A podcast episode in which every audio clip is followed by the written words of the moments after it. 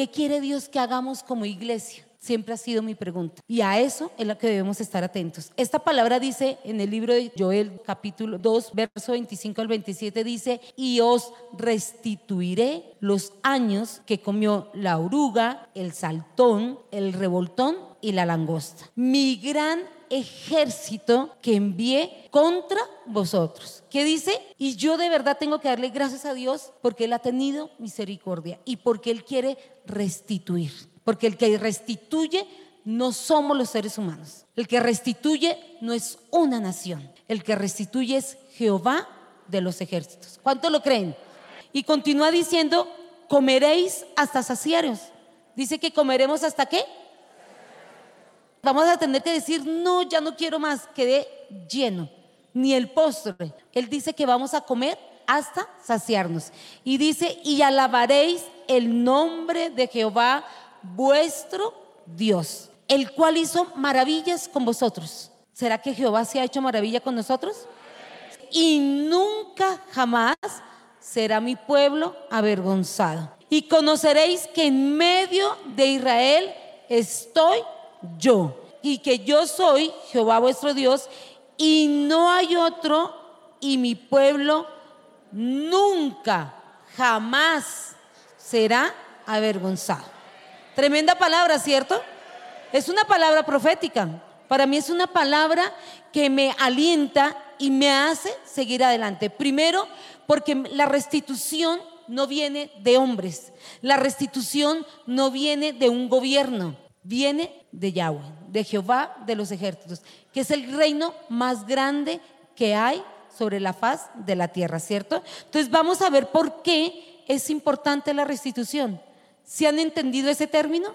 Yo creo que nosotros no hemos entendido y no le hemos dado la importancia a esta palabra, restituir. Yo por lo menos tengo que confesarlo, yo no le había dado la importancia. Cuando decían restituya, pero ¿de qué? ¿Qué voy a darle? Y encontré unos términos de qué era restituir. Restituir es devolver una cosa a quien le pertenece. Eso es restituir. Aquí la palabra que acabamos de leer me muestra que Dios quiere restaurar mi vida. ¿Con el fin de qué? Dios quiere restituir mis sueños, quiere restituir tus sueños. Dios quiere restituir mi propósito y mi destino, al igual que tu propósito y tu destino. Y aquellas cosas que nos fueron quitadas de diferentes maneras, Dios dice su palabra, y os restituiré. ¿Qué dice más las definiciones de restituir? Dice, es la recompensa por daños y perjuicios que se otorga al afectado. Una persona jamás puede ser despojada injustamente de lo que le pertenece. Y hoy vamos a tomar autoridad sobre eso. ¿Cuántas cosas nos han quitado injustamente? Pero ¿qué cosas te han quitado? Salud, ¿qué más? La honra, ¿qué más? Paz, dignidad, ¿cierto? Libertad, ¿Cuántas cosas no nos han quitado el enemigo? Y no nos vayamos tan lejos, porque ocupamos siempre a Satanás. Yo cuántas cosas le he quitado a mis más próximos, que es mi cónyuge, que son mis hijos y ahora que tengo nietos. ¿Ustedes se han puesto a pensar en eso?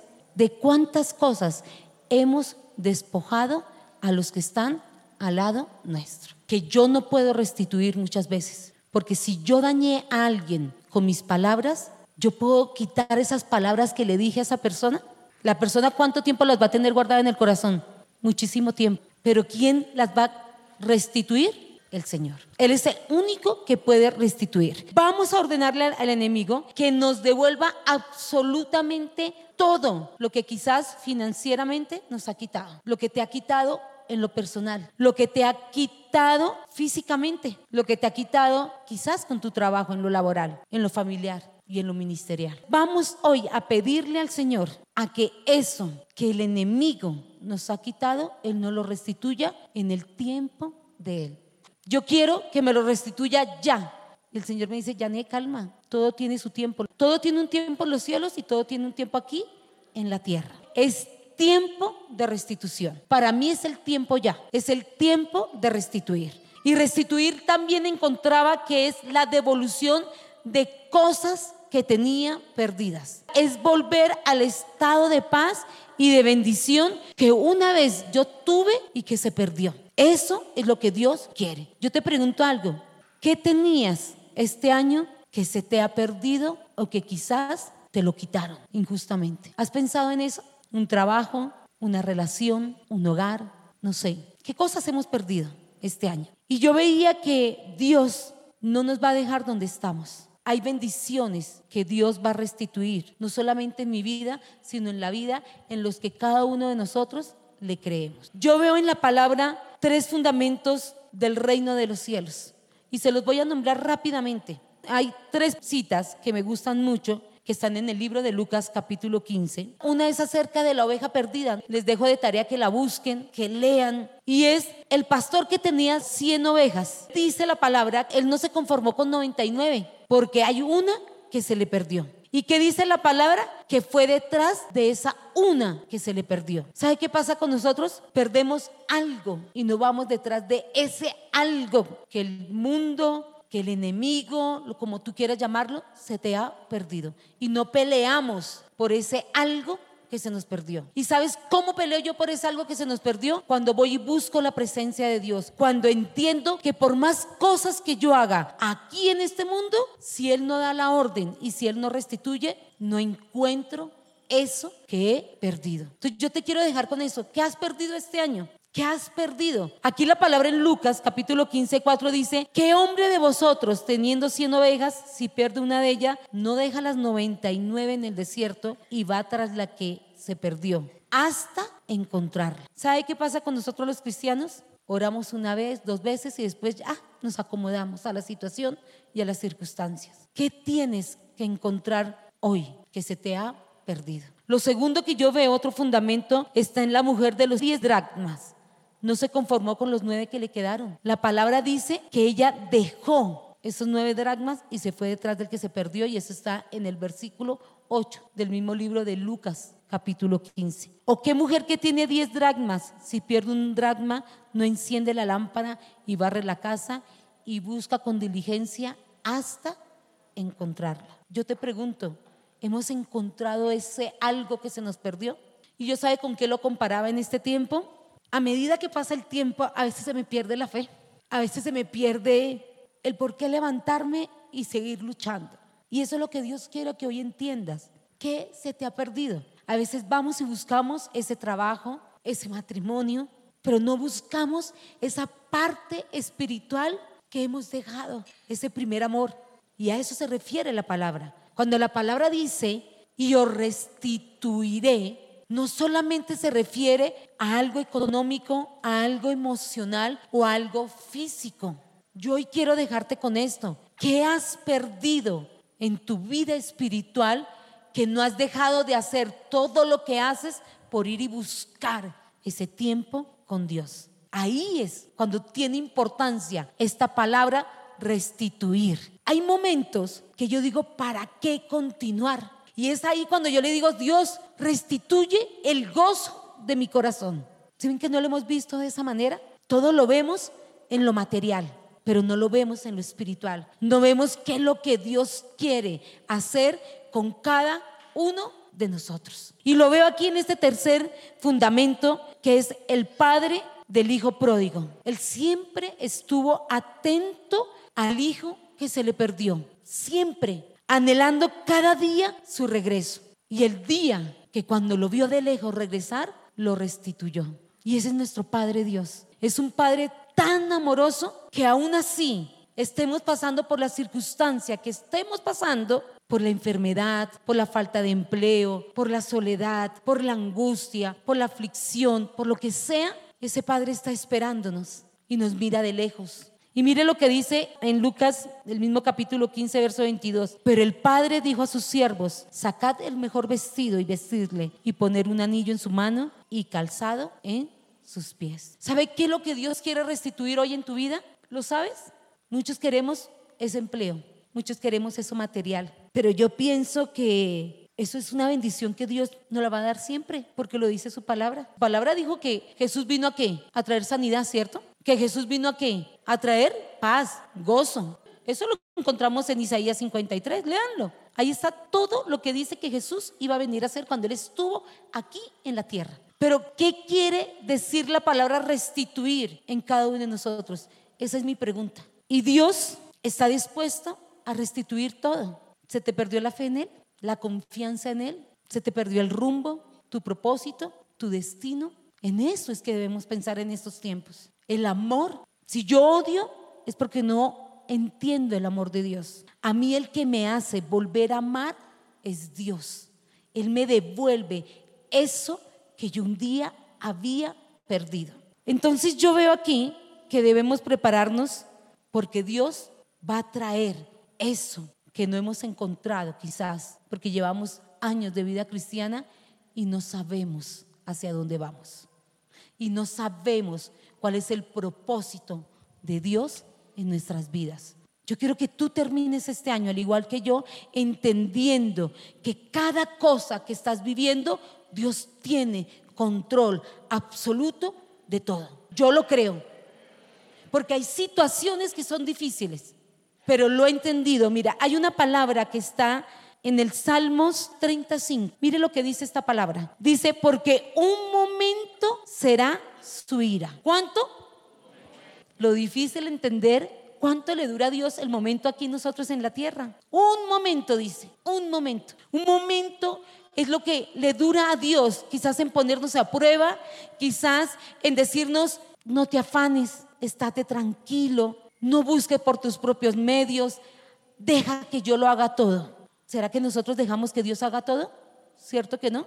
Necesitamos un empleo y vamos y buscamos y el primero que nos dieron, sin importar qué va a ser el resultado de eso, lo tomamos. O muchas veces como no encontramos la respuesta a una enfermedad o como no encontramos la respuesta a una necesidad económica, nos alejamos de Dios. Y lo que leímos en Lucas ahorita me muestra tres cosas. Dios restituyó todo, absolutamente todo encontraron cada uno lo que querían buscar. ¿Y lo encontraron por sus propios medios? No, el que restituye es el Señor. Y mire, dice después el, el Salmos 35, dice, pero su favor durará toda. ¿Cuánto? Toda la vida. Yo llevo afanada por 10 meses y yo le digo, Dios, ¿cuánto será ese momento tuyo? Pero a mí esta palabra me dice, tu favor durará, le digo, listo. Después de esto vendrán muchísimos días más. Si ven que es diferente cuando yo entiendo la palabra de Dios y dice, por la noche dura el lloro, pero a la mañana vendrá la alegría. Tremenda palabra, ¿cierto? Si yo miro estas definiciones que vimos ahorita de restituir, yo podría definir con mis propias palabras que muchas veces hemos dañado o despojado a alguien injustamente. Nosotros hemos dañado a mucha gente. Les hemos quitado la fe. Les hemos quitado el amor hacia Dios. Porque con nuestra falta de testimonio hemos dado un mal ejemplo. Con nuestro carácter, con nuestro mal decir. ¿Y sabe qué es lo que está haciendo Satanás en este tiempo? Y por eso yo comencé diciendo que nosotros no le hemos dado la importancia a la restitución. ¿Saben por qué? ¿Sabe qué quiere hacer Satanás? Se los voy a leer en lo, que dice el libro Mateo capítulo 12, verso 25. ¿Cuántas relaciones has dañado? ¿Has ido a buscar esas relaciones y has ido a pedir perdón? Eso es restituir. Nosotros queremos que el, mundo que, que, el mundo nos restituya y también que Dios nos restituya, pero nosotros no restituimos nada. Nosotros no damos ese paso de fe en pedir perdón, en arreglar relaciones. Mire lo que dice Mateo capítulo 12, verso 25. Sabiendo los pensamientos de ellos, les dijo, ¿quién está hablando ahí? Jesús, ¿cierto? Dice, todo reino dividido. ¿Contra qué? Yo me quiero detener ahí. ¿Cómo estás tú? Yo a veces tengo división conmigo misma. Yo a veces digo, no me levanto, tengo fe y después, no, pero esto no, y me divido. Y a mí la palabra me está enseñando que no va a prevalecer porque dice, es asolado y toda ciudad o casa dividida contra sí misma no permanecerá. ¿Cómo están los hogares? No miremos los que están afuera. Yo no quiero que mires el hogar que está afuera, el de tu familia. ¿Cómo está tu hogar hoy? ¿Cómo están tus hijos, tus nietos, tus padres? Yo siempre vi por un tiempo de afuera y nunca vi para adentro. Y la palabra dice que no permanecerá, que no prevalece, ¿sí o no? Y que va a ser qué? Asolado. Entonces, ¿qué quiere el Señor? Restituir.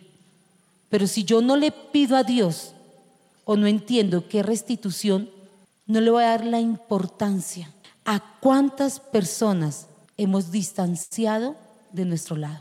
¿Cuántas personas se han alejado de nosotros?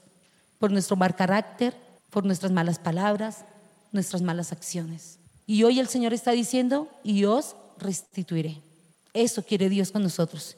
Quizás has perdido tu salud a causa de eso, tu familia, tu economía, tu dignidad. Quizás has perdido la libertad, pero Dios está dispuesto, vuelvo y les digo, Dios está dispuesto a restituir todo. ¿Lo digo yo? No, lo dice la palabra. Entonces debemos prepararnos, porque el año 2024 es un año donde comeremos, como dice la palabra, comeremos hasta saciarnos. Alabaremos el nombre de Jehová. ¿Qué dice? Alabaremos. ¿Nos apartaremos de él? No. Alabaremos el nombre de Jehová nuestro Dios, el cual hizo maravillas. Pero también dice al final, nunca jamás será avergonzado. Dios, y estoy segura de eso, que en este tiempo quiere mostrar su poder a través de lo que está perdido. ¿Qué tienes perdido hoy? Piénsalo. ¿Qué has perdido? Él dice que lo va a restituir. Yo veo también otras características de la restitución y están en la palabra. Y me encontré con una que me causó, me causó, no sé, yo digo porque la palabra habla de tres días y yo digo, Dios, tres días, pero esos tres días yo no sé si serán años. Pero es una palabra que es muy diciente para nosotros como creyentes. Está en Génesis capítulo 40, verso 9 al 13. Se los voy a leer. Dice, entonces el jefe de los coperos contó su sueño a José y le dijo, yo soñaba que veía una vid delante de mí y en la vid tres sarmientos. ¿Se habían detenido en esa palabra? Tres sarmientos. Y ella como que brotaba y arrojaba su flor viniendo a madurar sus racimos de uvas. Y que la copa de Faraón estaba en mi mano. Y tomaba yo las uvas y las exprimía en la copa del Faraón. Y daba yo copa en mano del Faraón. Y mire lo que le responde José. Esta es su interpretación. Los tres sarmientos son tres días. La respuesta que Dios le había revelado al copero en sueño era que en tres días, increíble, ¿no? Y dice, y al cabo de tres días levantará Faraón tu cabeza póngale cuidado a esta palabra, y te restituirá a tu puesto y darás la copa a Faraón en su mano como solías hacerlo cuando eras copero. Esta es una palabra que el Señor nos regaló. Dice que va a ser restituido todo lo que se nos ha quitado. ¿Pero en cuántos días? Tres. A mí me toca pedirle a Dios que me ayude a entender cuáles son esos tres días de Él. Increíble, ¿no? Pero esos tres días que Él me ha dicho son los que me sostienen para estar firme delante de Él, para no desmayar, para que cuando esté sin fuerzas, yo le diga, Dios, ayúdame, porque el que da las fuerzas es Él. Pero la palabra me enseña que debemos remontarnos como las águilas, a las alturas, a Él. Entonces yo veo aquí que la restitución toma tiempo. ¿A ustedes no les pasa que buscan algo y uno dice, ay Dios mío, que encuentre dónde lo dejé? Pasaron horas o días y cuando menos piensa lo encontraron, ¿no? Algo así es lo de Dios. Cuando tú menos piensas, Dios te va a restituir eso que has perdido. Amén. ¿Cuántos dicen amén?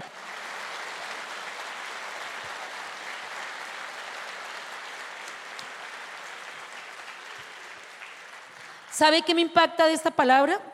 Que le llegó el de repente al copero. Porque aquí la palabra me muestra que cuando nadie lo entendió, Faraón ordenó que sacaran al copero de la cárcel y todo le fue restituido. ¿Cuándo? En su de repente, cuando Dios lo quiera, en el momento de Él. Entonces, Él a ti y a mí nos va a restituir en su momento. A nosotros nos ha dicho en tres días. Tres sarmientos son tres días. Entonces yo veo aquí que es cuando Dios da la orden. ¿Quién era el faraón? Si nosotros miramos que era un impío o el faraón creía en Dios, un impío cualquiera, pero Dios le dijo, devuélvele todo. ¿Cuándo? En un momento que ni nosotros sabemos que en cualquier momento vienen esos tres días de victoria, no solamente para nosotros, sino para cada uno de los que nos encontramos en este lugar. Amén, ¿cierto? Hay que esperarlo, Entonces, Dios da la orden de restituir qué? Tu enfermedad. ¿Cuántos hay enfermos? En el tiempo de Él. ¿Cuándo va a quitar la ruina y la escasez? En el tiempo de Él. Esto lo va a hacer en el tiempo de Él. ¿Cuándo va a quitar esa situación quizás jurídica? Porque aquí hay muchos que también tienen situaciones jurídicas difíciles. En el tiempo de Él. Hay un tiempo contado. Todo tiene un tiempo contado para Dios. De eso no te quede la menor duda. Todo hay un tiempo. Lo que pasa es que nosotros no sabemos esperar esos tiempos en que Él nos va a restituir. Yo veo aquí que todo eso, ¿sabe cómo se llama?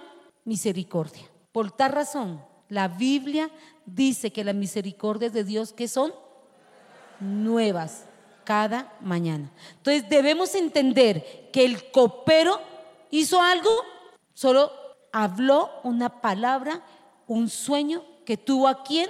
A José, que era el que interpretaba en esa época los sueños. Dios fue el que hizo todo.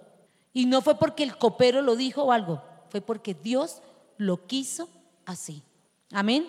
Entonces yo veo aquí que es en el tiempo de Él. ¿Saben que veo otra, otro principio que se muestra en la Biblia y es con la tsunamita? A la tsunamita en un instante se le devolvió todo, después de haberlo perdido todo.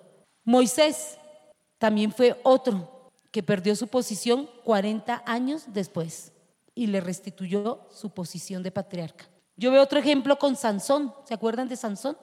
Después de haber estado con Dalila, ¿cuántos han estado aquí con Dalilas? Personas tóxicas, personas que nos apartan del propósito de Dios, personas que nos alejan de lo que Dios, de ese destino que Dios tiene preparado para nosotros. Una mujer que usó una sexualidad para obtener lo que quería. ¿Cuántos hombres y mujeres se han dejado usar o han permitido que eso los distraiga? ¿Qué se te ha perdido? Por eso sigo diciendo que es necesario que Dios hoy nos restituya y en el tiempo de Él. Pero si yo no entiendo qué quiero que me restituya, ¿lo vamos a pedir? ¿Cierto que no? Entonces yo veo aquí que esta mujer quiso obtener todo lo que quería a través de sus medios, pero a pesar de lo que ella hizo con ese hombre, con Sansón, eso estaba en contra de los designios de Dios. Dios le restituyó a Sansón todo, a pesar que había perdido su vista. Y lo dice la palabra. O sea, Dios tiene misericordia de todos. Él espera que nos volvamos a Él. Él espera que encontremos ese camino por el cual quiere guiarnos. Muchos estamos aquí y pensamos que somos cristianos, pero nos falta mucho para creerle a Dios. Yo le decía a Dios esta semana, le decía, yo necesito volver a encontrar mi fe, porque a veces hablo palabras que no son y a veces me falla, pero tengo a mis hijos que me lo recuerdan que hay un día que será posible todo. ¿Qué has perdido? Y lo veo aquí con Jepte, el hijo de una ramera, que le persiguieron sus hermanos, le robaron todo, le quitaron su herencia y cuando estaba lejos lo buscaron como el caudillo de Israel. ¿Por qué? Porque Dios no iba a permitir que lo que le pertenecía a él le quitaran. Así como Dios no va a permitir que lo que es tuyo, el enemigo te lo quite. Que lo que un día tuviste, ese hogar que un día tuviste, haya sido la circunstancia que haya sido, lo perdiste, si es la voluntad de Dios, ese hogar se restaura. Dios es el que restituye, Dios es el que devuelve la honra, Dios es el que devuelve la salud, porque la enfermedad no es de Él. Él vino a traer paz, salud. Lo dice su palabra. Entonces yo veo que no hay nada que el diablo robe a nuestras vidas que Dios no lo pueda restituir. ¿Qué te ha quitado el enemigo? Él lo va a restituir. Yo no sé a ti qué te han quitado. ¿Tu honra? Porque te han señalado y te han juzgado y te han dicho cualquier cantidad de cosas. ¿Sabe que Dios nos va a restituir eso? Eso lo va a restituir Él. A mí me pasó algo muy curioso estos días. Yo estaba yendo a la ontología y mi hermana tenía una, mi hermana mayor. Mi hermana mayor y yo nunca fuimos como bien. Yo soy la tercera. Y, y ella siempre fue un poco dura. Y mi mamá como que pues ve aún al día de hoy por los ojos de ella y lo que ella diga es válido. Pero ella me decía, llévame al odontólogo. Le digo, no, es que lo mío dura harto, espérate, que no sé qué. Y ella hizo algo el viernes que me impactó. Yo dejé que no me atendieran, no me terminaron lo que me estaban haciendo para que la atendieran a ella. Y la odontóloga le dije, no, Marta, mira, eso está terrible, lo tuyo es una urgencia, no sé qué. Digo, es que mi hermana fue la que no me quiso traer. Yo le decía a ella que me llevara y ella no me llevaba. Cuando yo vi esa actitud de ella, a mí me alegró en el corazón algo que quizás yo no sé si ustedes lo ven, pero yo vi que por primera vez mi hermana como que la vi, porque ella es altiva y es orgullosa, pero por primera vez yo la vi, yo no sé si decirlo, no es humillada, como, como diciendo es que ya no era la que tenía que llevar. Y yo verla así me pareció como Dios diciéndome, yo restituyo todo, porque ella era la que nos daba a nosotros. Nunca me dejé dar, porque yo era más chiquita y todo, pero yo corría más que ella. Pero si ven que como que Dios diciéndome, y ya, y ya restaurado una amistad, tuve la oportunidad de viajar con ella unos días ahorita, y yo decía, yo viajando con mi hermana mayor, eso es restitución. ¿Quién hace eso? Dios. Y son cosas tan bobas, pero quiere que les diga algo, porque yo siempre la veía alta, siempre la veía como que ella la que manda, la que hace, y yo siempre pues me resbala. Y no siempre nos resbala lo que los demás nos dicen, nos afectan. Dios quiere restituir todo eso. ¿Cuántas cosas tú estás aquí sentado y te han hecho personas y tú dices, ah, yo las dejo a un lado, pero mentiras, te duele el corazón. Y quizás yo no, yo no lo vi, yo no lo vi, o sea, quizás no hizo mucho, pero para mí el poder, el poder decir que necesitaba de mí para poder llevarla a algo, a mí hizo muchas cosas en el interior. Porque yo siempre la vi como la mandona, como la, como la, la que, mejor dicho, ella, lo que diga ella se hace y punto. Y si yo no quiero hacerlo, pues me alejo y ya. Entonces yo digo que eso es restitución, son esas cosas en las que Dios quiere andar en nuestras vidas, porque son esas cosas que nos roban, son esas pequeñas zorras que nos hacen desviarnos del propósito de Dios y lo que Dios quiere en nosotros como hijos de Él. No sé si me he hecho entender con esta palabra. Eso es restituir. Por eso es importante que restituyamos. Entonces, yo te digo algo, y está en la palabra. Y quiero invitarte a que te coloques en pie y que le pidas a Dios que te revele qué necesitas en tu interior que Dios te restituya. Hay cosas que son bobas, pero hay cosas que son importantes para nosotros como personas. Quizás necesita que Dios te restituya el que sí eres importante para Él, aún a pesar de todo lo que has hecho. Cuando yo les leí la palabra que dice que una casa dividida contra sí misma, no permanece. Si en tu corazón hay división, no vas a permanecer en Cristo. Porque si tú estás aquí, pero también estás allá un piecito, un piecito en el mundo. ¿Y sabe por qué pone el enemigo eso? Al enemigo le encanta la división, porque divide y reina. ¿Sabe cuándo divide? Cuando yo le permito que coloque distanciamiento entre yo y los que están más cerca a mí. Yo quiero que tú cierres hoy tus ojos por un momento y pienses en los más próximos tuyos. Yo no sé quiénes son, pero piensa qué tan cerca o qué tan lejos estás de ellos. Y mires, puede ser un hermano, una hermana, un padre, los hijos, los nietos, el abuelo, no sé, un amigo quizás. Y que esto ha producido dolor en ti, ha producido tristeza, agotamiento, te has distanciado. ¿Y sabe qué ha hecho eso en nuestros corazones? Colocar odio, rencor y falta de perdón. Y la Biblia dice que cómo entramos al reino de los cielos. Y por eso es que la palabra dice que ni entramos ni dejamos entrar, porque nos puede más el odio y el resentimiento que hay en nuestras vidas y decimos amar a Dios. Yo he aprendido eso en este tiempo. ¿Ya pensaron? ¿Cierto que hay mucho que restituir? Dios tiene mucho que restituir en nuestras vidas, porque tenemos que aprender a tener una vida cristiana diferente, una vida cristiana conforme a la voluntad de Dios. Yo quiero terminar con esta palabra que está en Levíticos 25, se las voy a leer. Y cuando tu hermano empobreciera estando contigo y se vendiere a ti, no le harás servir como esclavo, como criado, como extranjero. Estará contigo hasta el año del jubileo, te servirá. Hasta todo lo que has perdido por cualquier motivo, no importa cuál sea, yo tengo la fe y la certeza que en un abrir y cerrar de ojo todo lo que hemos perdido, sea salud, sea parte económica, financiera, dignidad, familia, honra, libertad, no sé, Dios va a restaurarlo. Él sabe, sabe que solamente espera que nos volvamos a Él. ¿Sabe por qué los puse a, a que pensaran en eso? Porque esas son esas cosas que no reconocemos a menudo. Eso es lo que Dios quiere hacer hoy. Quiere restituirnos para guiarnos a Él. Hay un asta La palabra dice que vivirá con lo que ha perdido hasta. Hay un límite en esta palabra. Y hay una palabra más que está en Levíticos 25, 41. Dice, entonces saldrá libre de tu casa él y sus hijos consigo y volverá a su familia y a la posesión de sus padres se restituirá. Saldrá libre. ¿Cuántos quieren estar libres? Amén.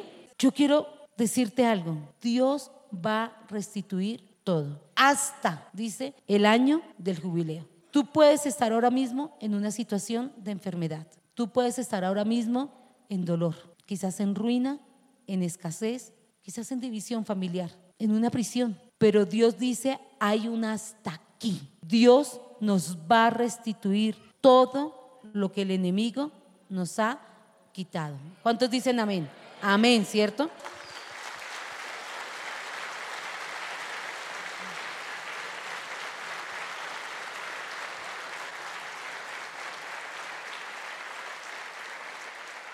Vamos a pedirle al Señor y yo voy a volver a leerles la palabra. Dice, y os restituiré los años que comió la oruga, el saltón, el revoltón y la langosta, mi gran ejército que envié contra vosotros. Pero mire esta promesa que nos está regalando, comeréis hasta saciaros y alabaréis el nombre de Jehová vuestro Dios, el cual hizo maravillas con vosotros y nunca jamás será mi pueblo avergonzado. Nunca, dice, nunca, jamás seremos avergonzados. Amén. Y dice, y conoceréis que en medio de la iglesia ETP está Jehová de los ejércitos. Amén. Y dice, y que yo soy Jehová vuestro Dios y no hay otro. Y mi pueblo nunca que jamás seremos avergonzados. Amén. Vamos a pedirle a Dios que tenga misericordia. Vamos a pedirle a Dios que ese tiempo, que ese momento de su ira se acabe. Que ese momento de tu prueba se acabe. Pero dice, pero su favor durará toda la vida. En la noche quizá lloraremos, pero dice que en el día vendrán alegrías. Yo te invito a que cierres tus ojos. Yo te invito a que le clames a Él por, esa restitución.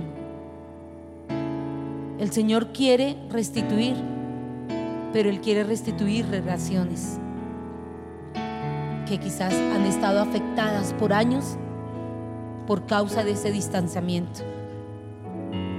Yo no sé cuántos años llevas distanciado de tu cónyuge. Vives y duermes con él, pero tu corazón cada día está más lejos. No sé qué habrá producido el distanciamiento. Yo solo sé que tenemos un Dios grande y misericordioso, que podemos ir a Él y pedirle que nos ayude a perdonar. Por eso es importante que entendamos que debemos de tener cada herida que hay en nuestro corazón o cada herida que hemos causado a los demás.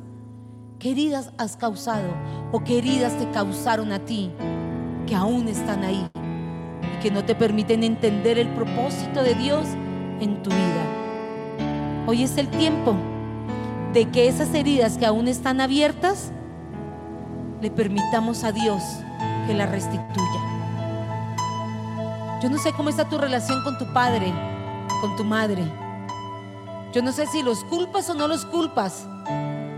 Yo no sé cómo está la, la, vida tuya con tus hijos.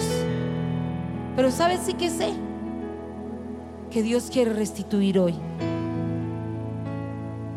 Dios quiere que nos arreglemos con nuestros semejantes para que se acabe todo distanciamiento. A eso vino Jesús al mundo. Jesús al mundo no vino para que lo celebremos año tras año. Jesús vino al mundo para reconciliarnos con Él, con el Padre. Jesús vino al mundo para quitar todo distanciamiento que había entre nosotros, entre los más próximos, entre cada uno de nuestra familia. A eso vino Jesús. Dios quiere restituir, pero yo le permito que restituya. Dios vino y mandó a su Hijo Jesús para quitarnos cada aflicción para liberarnos del pecado. Padre, hoy estamos aquí tu iglesia, Señor. Hoy estamos aquí, Señor, porque necesitamos de ti, Señor. Necesitamos, Dios, que restituyas nuestro corazón, que sanes nuestras heridas, Dios. Perdónanos, Dios, porque hemos dañado y hemos maltratado con nuestras actitudes, con nuestras palabras, Dios. Hoy quiero pedirte perdón porque tú ya me perdonaste mis pecados, pero aún yo me sigo culpando por ellos. Y tú en esa cruz, Jesús, los llevaste. Moriste en esa cruz por cada uno de ellos, Señor. Pero yo los sigo recordando, Padre. Hoy te pido, Dios, que restituyas, que me devuelvas la fe en ti, que me devuelvas la paz, que me devuelvas ese primer amor para creer que tú todo lo puedes hacer, Señor. Padre, hoy estamos aquí porque queremos que reconciliarnos con todos los que están en nuestra casa, Dios. Quita la hipocresía que hay en medio de nosotros. Porque año tras año hemos mostrado a un Dios que no está en nosotros, Señor. Padre, hoy estamos aquí, Señor, y hoy clamamos a ti para que nos restituya, Señor, nuestro lugar como hijos tuyos. Padre, hoy te pedimos, Dios, como lo dice tu palabra, hay un hasta aquí, Señor. Restituye todo lo que el enemigo nos ha querido robar en este año, Dios. Señor, hoy clamamos a ti como tu iglesia, Padre. Hoy te pedimos, Dios, que hables a nuestros corazones. Iglesia, ahí donde está, no abra sus ojos, cierre con sus ojos cerrados. Dígale al Padre que hoy usted quiere llenarse de fe. Porque a veces lo más difícil es creer. Y Jesús dijo una cosa clara, dijo, solamente cree. Usted lo cree hoy, dígale, Señor, hoy solamente creo. Hoy creo que me será devuelto todo lo que el enemigo me quitó. Todo lo que el enemigo me arrebató. Yo quiero que se prepare el chofar. Yo quiero que se preparen las banderas. Yo quiero que usted ahí donde está, prepare su corazón.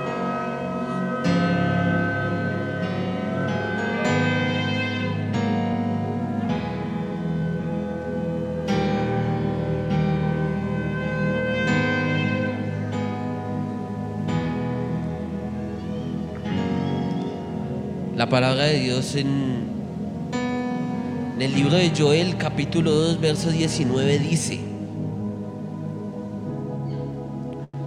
Responderá Yahweh y dirá a su pueblo, He aquí yo os envío pan, mosto y aceite, y seréis saciados de ellos, y nunca más os pondré en oprobio entre las naciones.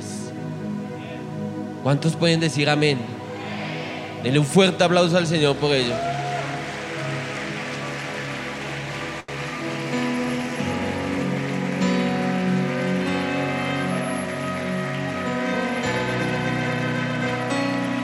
Iglesia,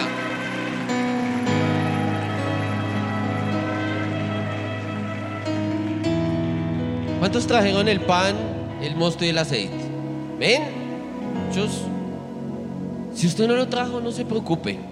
Esto queda grabado. Usted puede volver a su casa y ejecutar el acto, el acto que vamos a ejecutar el día de hoy y presentar estos elementos delante de Dios. Amén. ¿Qué, qué representa el pan? El pan representa ese alimento, la provisión. El pan representa eso que nos sacia, ¿no? El alimento, tanto físico como, espiritual. Amén. ¿Qué, se- representa el vino? La alegría y el gozo, ¿verdad? ¿Y a quién no le gustaría llenarse hoy de alegría y de gozo? Pero que se sienta, digan sí, Señor. Amén. Porque la alegría y el gozo, si le hago un, un aplauso al Señor, déselo fuerte, o sea, de verdad que se siente.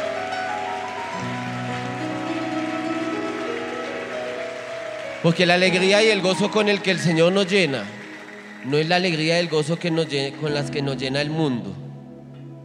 No es la alegría y el gozo que te da cuando tienes de pronto dinero.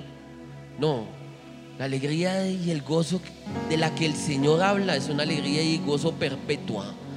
Una que sin importar la circunstancia nos sentimos bien. Amén. Por último, ¿qué representa el aceite, iglesia? La unción, la unción de quién? ¿Y saben a quién se ungía? A los reyes y sacerdotes. ¿Cuántos reyes y sacerdotes hay en este lugar? Amén. Eso, créalo. Mire que esto que le estoy diciendo no es porque Andrés se lo inventó. Encontraba yo que en el Salmo 104, verso 15 dice, y el vino que alegra el corazón del hombre. ¿El vino que qué? ¿El corazón de quién es? No diga de mí. ¿El corazón de quién? De mí. El aceite que hace brillar qué? El rostro. Y por último dice, el pan que sustenta mi vida. Dígale, Señor, tú eres el pan que sustenta mi vida. Y hoy, iglesia, hoy usted tiene que entender algo y es que Dios no quiere que usted siga viviendo de la misma forma. Porque Dios lo que necesita es que nosotros vivamos como Él quiere que vivamos. Y Él no quiere personas que estén arruinadas, que estén enfermas. No es que Dios no esté con ellos, claro, Él está ahí, pero Él está ahí con un objetivo. Que usted sea sano, que no le haga falta nada. Está con el objetivo de que usted sea testimonio de Él aquí en la tierra. Eso es lo que tiene que creer hoy, iglesia. Amén. Miren, dice su palabra que nosotros somos que linaje escogido, real sacerdocio, nación santa, pueblo adquirido por Dios. ¿Quién lo puede creer? Amén. Recuerde que todas las promesas se sellan con un amén. Amén. Un amén porque es para darle la gloria a Dios. Miren, yo les voy a contar una, una historia pequeña de la Biblia en este momento. Segunda de Reyes capítulo 4, verso 1 al 7, habla de una señora que quedó viuda, una persona que quedó viuda. Y era esposa de, de un profeta, de un sacerdote. Sin embargo, al quedar viuda, todas las deudas le quedaron a ella. De pronto hay algún caso similar acá, no sé. Y tenía unos hijos. Y dice la palabra que ella se acerca a Eliseo y le dice, oye Eliseo, ayúdame. Porque mis acreedores me atormentan y quieren llevarse a mis hijos como esclavos, a vender a mis hijos. Eliseo, en el Espíritu de Dios, le pregunta dos cosas. La primera es que le dice, ¿qué te haré yo? Y yo quisiera preguntarle a todos ustedes, ¿qué hay imposible para Dios?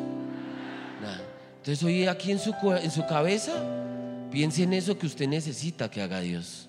Porque no hay nada que sea imposible para Dios. Y así como esa viuda se acercó a Eliseo porque sabía que Eliseo estaba con Dios y no había nada imposible. Lo segundo que le pregunta Eliseo a la viuda es, declárame qué tienes en tu casa. Sí, porque ella dijo que no tenía nada. Sin embargo, Eliseo le dice, dígame qué es lo que tiene en su casa. ¿Qué responde la viuda? ¿Alguien sabe lo que respondió la viuda? Dice, lo voy a leer, está en el verso 2 del Segunda de Reyes, capítulo 4. Dice, y ella dijo, tu sierva ninguna cosa tiene en casa, sino una vasija de aceite. Yo quiero que usted hoy haga algo profético, porque usted trajo tres elementos hoy. Y si Dios les pregunta en este momento, declárame qué cosa tienes, ¿qué van a responder ustedes? Van a responder que tienen trigo, vino y aceite. Entonces usted va a decirlo, pero lo va a decir fuerte, va a levantar su mano al cielo. Pero creo que las manos están vacías. Los que trajeron los, frascos, levanten los frascos con las manos al cielo. Y usted va a decirle, Señor, no, pero yo se lo voy a decir aquí pasito y usted después lo va a decir duro. Se va a decirle, Señor, yo traigo hoy trigo, vino y aceite. Vuelva y se lo dice, le dice, Señor, en mi mano hoy hay trigo, mosto y aceite. Gracias, Señor.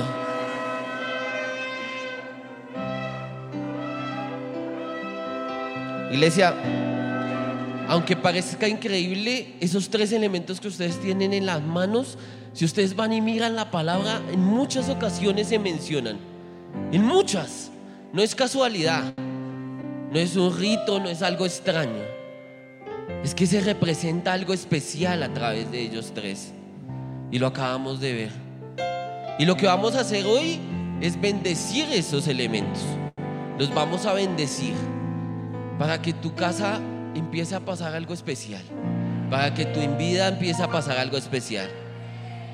Y el otro domingo se va a terminar el acto profético. Amén. Entonces quiero que levantemos uno a uno y yo voy a bendecirlo. Voy a extender mi mano y voy a bendecir eso. Y usted va a terminar esa bendición diciendo en el nombre de Jesús, amén. Amén. Yo quiero que usted levante en este momento el trigo, iglesia. Levante la harina que trajo, el trigo. Amado Padre Celestial, Creador de los cielos y de la tierra. Hoy presentamos esto, Señor, lo que tenemos, Señor. Tú nos has dicho que tenemos y nosotros hemos dicho, Señor, tenemos trigo, mosto y aceite. Y hoy, Padre Celestial, yo bendigo el trigo, Padre Celestial, porque el trigo no escaseará, el alimento no escaseará en la vida de tu iglesia, el alimento no escaseará en la vida de tus hijos, Señor, Padre Celestial, porque tú lo has dicho así, Señor. Has dicho que la harina de la tinaja no escaseará. Has dicho, Padre Celestial, por tu mano derecha y por tu poderoso brazo has jurado que jamás darás nuestro trigo por comida a nuestros enemigos, Padre Celestial. Y has dicho, Padre Celestial, que si te servimos, tú bendices nuestro trigo, bendices nuestro pan. En el nombre poderoso de Jesús. Amén.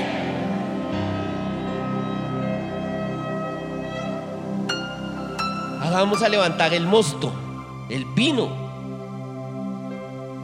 Y va a pasar algo especial, porque si usted levanta el vino, tiene que haber una sonrisa en su rostro. Yo no lo estoy motivando, es que tiene que creerlo, porque eso es la fe. Esa es la fe. Créalo. El vino representa otra cosa muy especial, ¿no? La sangre de Cristo. Pero eso también debería ser motivo de qué? De gozo. Porque si no, no estaríamos acá. No podríamos ser, nuestra oración no podría ser escuchada. Entonces debería generar gozo. Amado Dios, Poderoso gigante, yo extiendo mi mano, Señor, hacia este vino, hacia este mosto, Padre Celestial. Y lo bendecimos, Padre, porque no habrá más llanto. Y hoy huye la tristeza y el gemido, Señor. Y viene la alegría y el gozo perpetuo, Padre Celestial. Porque así lo dice tu palabra, Señor. Y los redimidos de Yahweh volverán y vendrán a con alegría y gozo perpetuo será sobre sus cabezas y tendrán gozo y alegría. Y hoy huye la tristeza y el gemido en el nombre poderoso de Jesús.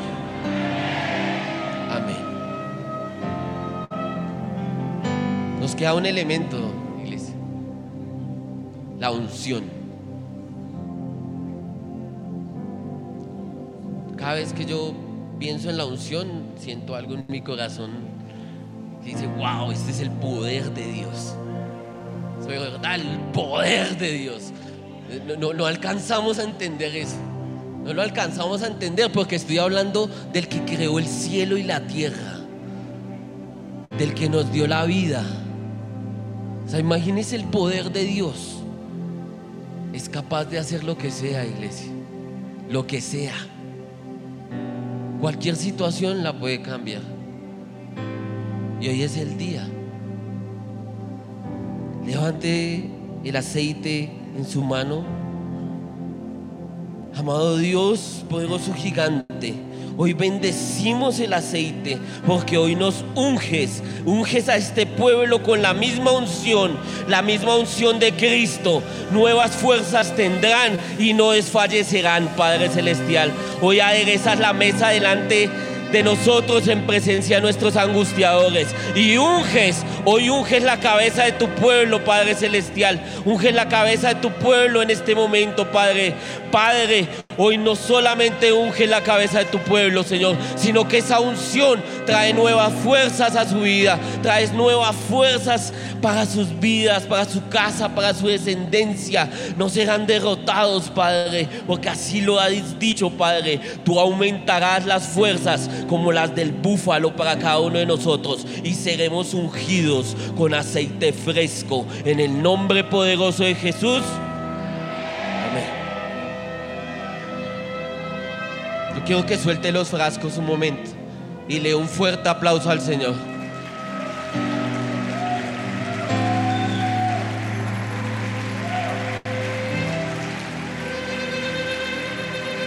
Iglesia,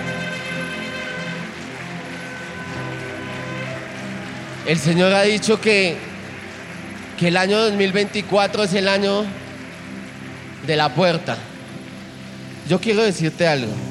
Los tres elementos que tienes ahí van a abrir esa puerta. Abren esa puerta. Hoy abrieron esa puerta. Porque no es un día especial.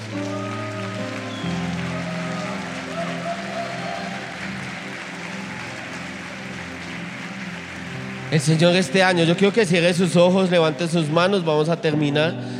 El Señor este año quiere que usted entienda una cosa y es que se tiene que llenar de fe.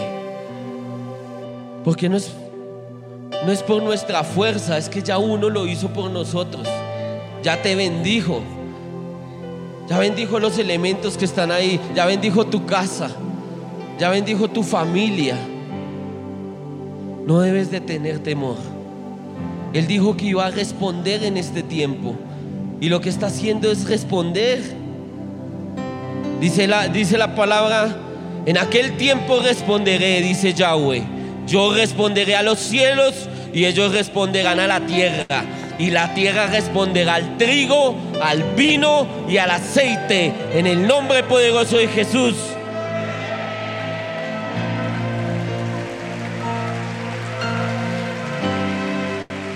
Amado Padre Celestial, hoy te damos la gloria y la honra a ti, Señor. Hoy te damos gracias por permitirnos acá estar aquí. Señor, yo le digo que yo quiero que todos le digan, Señor, Padre, así como está escrito en Génesis capítulo 27, verso 28. Dame Dios el rocío del cielo y de las grosuras de la tierra, y abundancia de trigo y de mosto. Señor, colóquele ahí su petición al Señor. Coloque su petición al Señor. Coloque lo que desea. Coloque la puerta que quiere que se abra en este 2024. Dígale, Señor, yo quiero que se abra tal puerta. Yo necesito esa puerta abierta. Y aquel que tiene las llaves de todas las puertas la abrirá hoy para ti. Tienes que creerlo, iglesia. Amado Padre Celestial, te damos toda la gloria y la honra por los siglos de los siglos. Iglesia, ahí donde está, levante sus manos al cielo. El Señor hoy te bendice. Te bendice con toda bendición, como está escrito en la palabra. Te bendice como te bendice cada día a las 4 de la mañana. Y dice la palabra, Jeja Adonai, Beismereja Yair, Adonai Panabeleja, Bijunieja Isa, Adonai Panabeleja, Beyashem Leja Shalom. En el nombre de Jesús.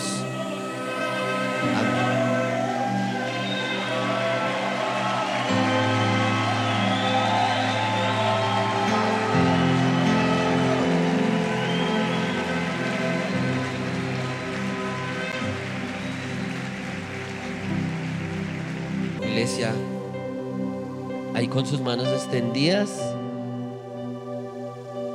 quiero decirte lo que el Señor, las promesas que el Señor ha preparado este año para ti, las que Él ha declarado y que las hemos declarado durante varios días, y que hoy no es la excepción. Dice la palabra, yo quiero que usted la termine con un amén y con un sonido del chofar potente. Dice la primera, Habacuc capítulo 1, verso 5 dice, mirad entre las naciones y ved y asombraos, porque haré una obra en vuestros días que aun cuando se os contare, no la creeréis. En el nombre poderoso de Jesús.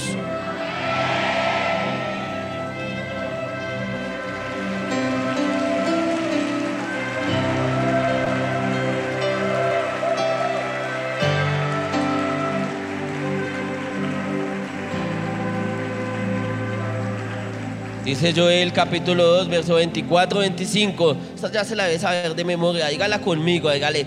Las ceras se llenarán de trigo y los lagares rebosarán de vino y aceite. Y os restituiré los años que comió la oruga, el saltón, el revoltón y la langosta, mi gran ejército que envié contra nosotros. En el nombre de Jesús.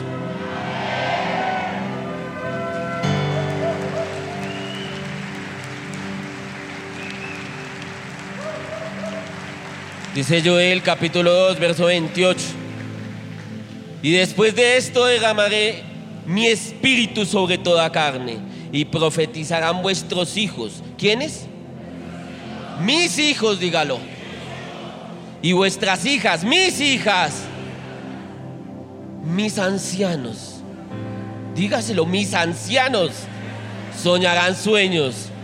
Y mis jóvenes verán visiones y también sobre los siervos y sobre las siervas derramaré mi espíritu en aquellos días, ha dicho el Señor, en el nombre poderoso de Jesús.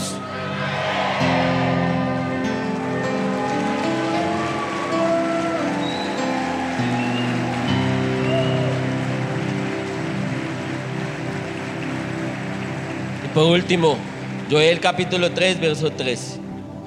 Echad la hoz, porque la mies está ya madura. Venid, descended, porque el lugar está lleno. Rebosan las cubas. Dígale, Padre, Señor, llena mi vida de tu espíritu. En el nombre poderoso de Jesús. Amén.